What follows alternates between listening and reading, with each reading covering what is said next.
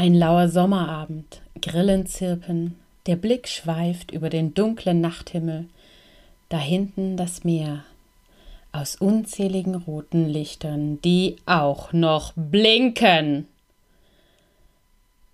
Während sich die Menschen in Baden-Württemberg oder Bayern noch tagsüber mit dem Anblick der weißen Spargel am Horizont schwer tun, stört man sich im Flachland der Nordseeküste vor allem nachts am rot blinkenden Lichtermeer der Windparks. Leuchttürme der Energiewende hatte man sich irgendwie nicht ganz so wörtlich vorgestellt. Aber warum leuchten und blinken Windräder eigentlich nachts und warum so unregelmäßig? Warum blinken manche auch tagsüber? Und wann hört das endlich auf? Was bedeuten die roten Streifen? Fragen über Fragen. Die klären wir alle in der heutigen Episode.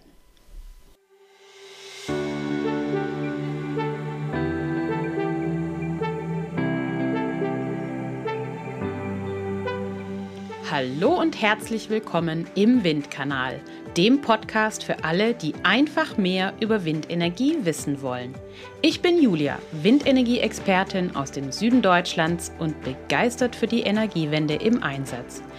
Ich erkläre einfach und verständlich Wissenswertes aus der Welt der Windenergie. So könnt ihr euch eine eigene Meinung bilden und ab sofort fundiert mitreden.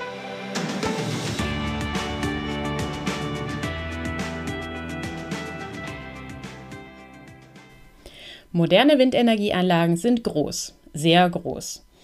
Deshalb gelten sie als Hindernisse für die Luftfahrt und sind mit Windradsymbol in den Flugkarten für Piloten eingetragen. Windenergieanlagen, die höher als 100 Meter sind, müssen grundsätzlich sowohl bei Tag als auch bei Nacht für die Piloten von Flugobjekten gut sichtbar gekennzeichnet werden. In der Nähe von Flugplätzen oder Hubschrauberlandeplätzen kann diese Anforderung auch schon in geringeren Höhen über dem Boden gelten. Das gewährleistet einfach die Sicherheit der Besatzung von Flugobjekten, wie Flugzeugen, Hubschraubern oder auch Gleitschirmfliegern. Die Gesamthöhe benennt übrigens den Abstand zwischen Boden und höchstmöglicher Position einer Rotorblattspitze des Windrads, wenn also das Rotorblatt sinnbildlich auf 12 Uhr steht. Die Pflicht zur Hinderniskennzeichnung betrifft aber nicht nur Windräder. Auch hohe Gebäude wie etwa Fernsehtürme oder Hochhäuser, Masten von Hochspannungsleitungen oder Braukräne zählen zur Gattung der Luftfahrthindernisse. Da Windräder die Besonderheit haben, dass ihre Rotorblätter bewegliche Teile sind, gibt es für sie spezielle Regelungen. Das Abkommen über die internationale Zivilluftfahrt von Chicago macht weltweite Vorgaben dazu. Diese wurden in Deutschland in die sogenannte Allgemeine Verwaltungsvorschrift zur Kennzeichnung von Luftfahrthindernissen eingearbeitet, abgekürzt AVV Kennzeichnung. In Österreich und der Schweiz gibt es ganz ähnliche Dokumente, deren Regelungen aber zum Teil deutlich von Deutschland abweichen.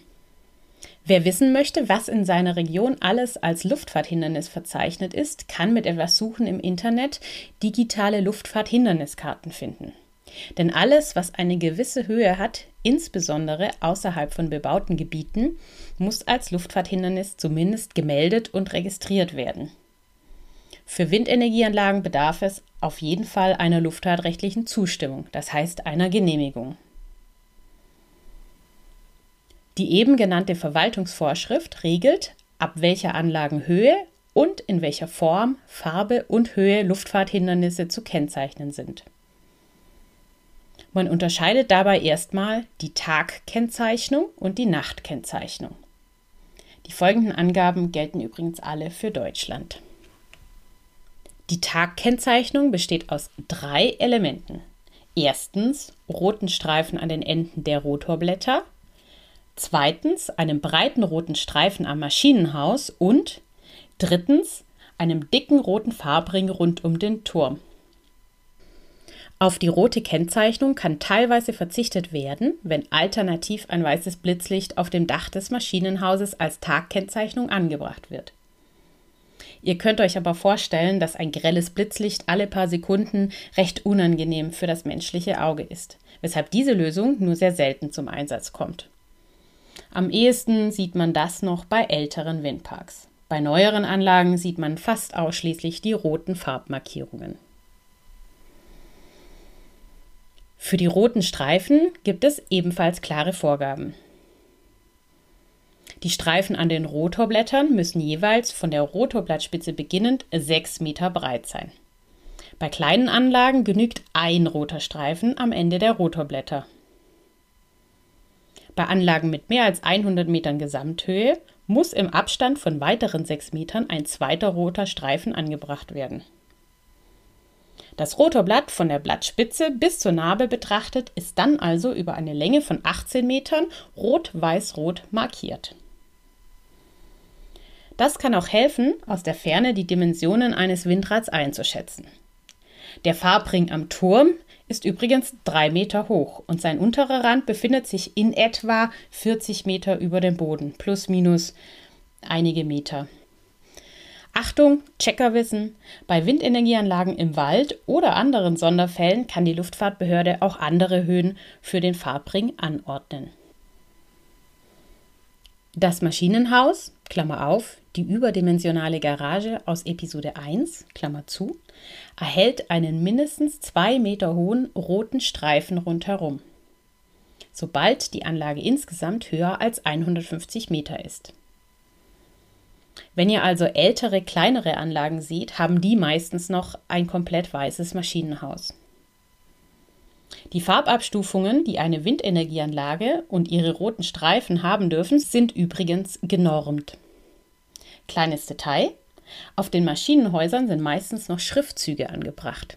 In der Regel auf der einen Seite das Logo des Windradherstellers und auf der anderen Seite der Name des Windparkplaners oder Betreibers.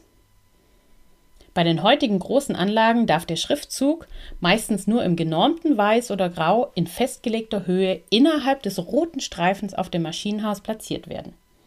Die Beschriftung des Maschinenhauses muss meistens sogar extra von der Luftfahrtbehörde freigegeben werden. Und wann gehen die Lichter an? Windenergieanlagen, die höher als 100 Meter sind, also die meisten, die wir in Deutschland und Mitteleuropa so haben, müssen bei Dunkelheit beleuchtet sein. In der Fachsprache nennt man das Befeuerung, obwohl die heutige Befeuerung natürlich mit elektrischem Licht erfolgt. Der Begriff kommt aus der Zeit, als für die Schiffe Leuchtfeuer zur Orientierung und Navigation angezündet wurden. Die wohlbekannten Leuchttürme an der Küste haben später genau diese Funktion übernommen. Windenergieanlagen haben also einen Dämmerungssensor bzw. Helligkeitssensor, der die Helligkeit im Tagesverlauf misst. Manche von euch nutzen so einen Dämmerungssensor vielleicht für die Weihnachtsbaumbeleuchtung im Garten. Die Lichtstärke wird in Lux gemessen. Sobald die Schaltschwelle unterschritten wird, gehen automatisch die Lichter an.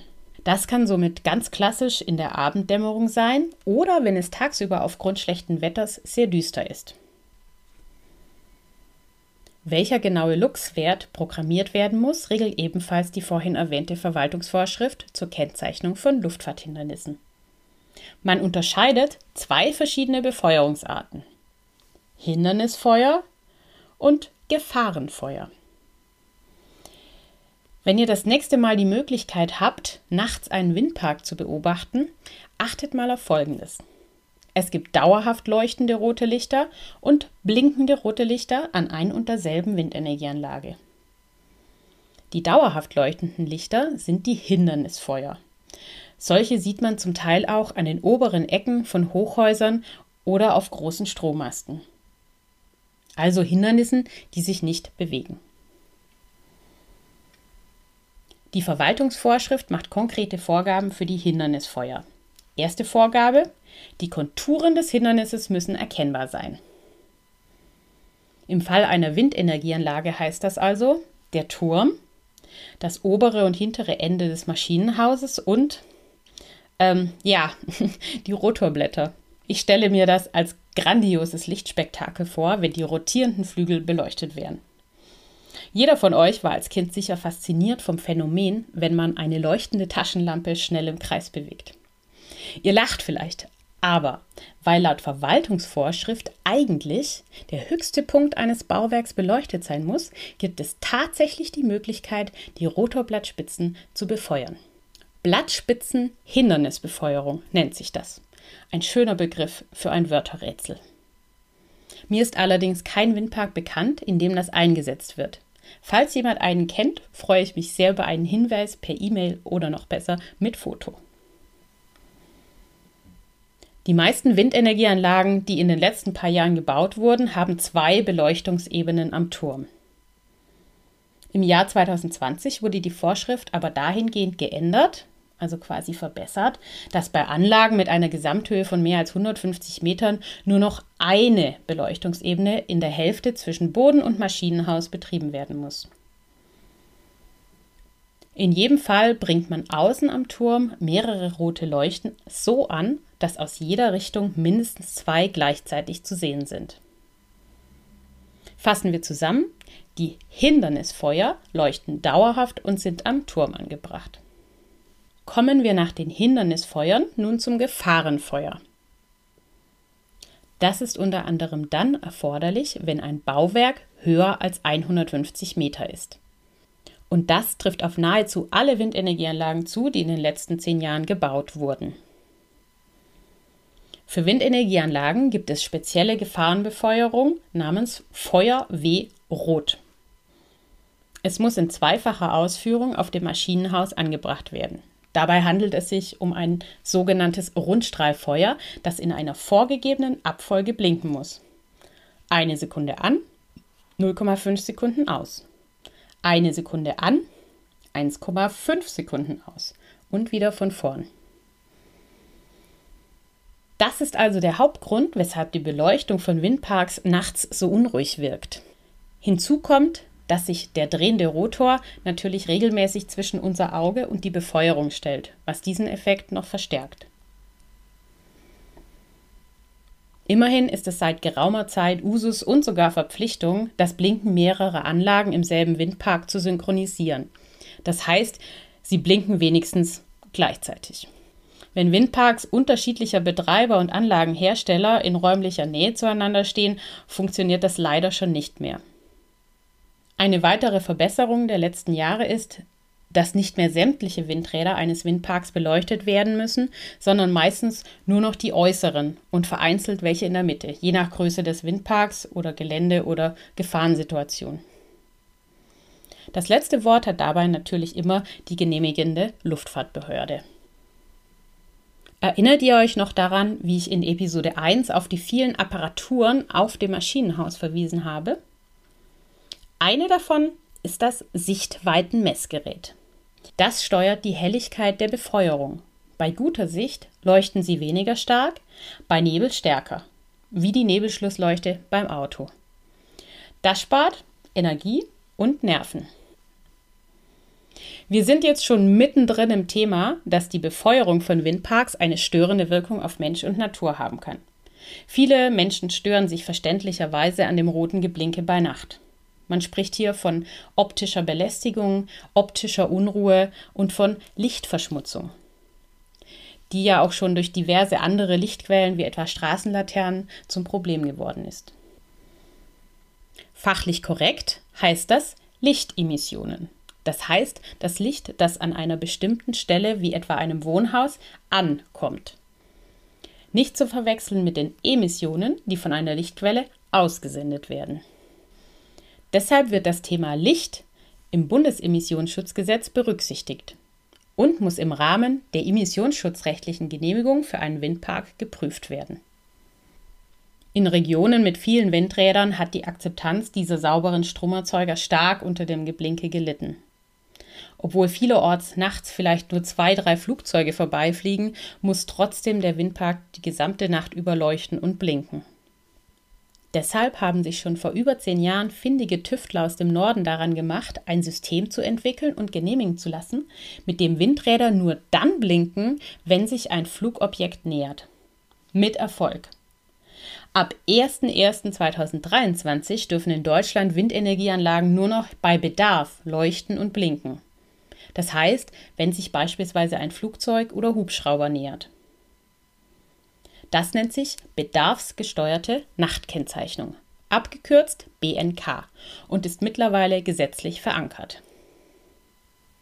wie diese bedarfsgesteuerte Nachtkennzeichnung genau funktioniert und was es bedeutet, innerhalb von zwei Jahren 15.000 von dieser Regelung betroffenen Windenergieanlagen mit dem neuen System auszurüsten, erklärt mir und euch in der nächsten Episode mein erster Interviewgast.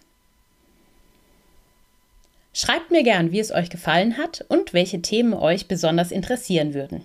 Ihr erreicht mich über das Kontaktformular auf der Website www.derwindkanal.de oder direkt per Mail an themenwunsch.derwindkanal.de. Bitte beachtet beim Mailschreiben die Datenschutzerklärung in den Shownotes bzw. auf der Website. Schön, dass ihr heute mit dabei wart. Bis zum nächsten Mal im Windkanal, eure Julia.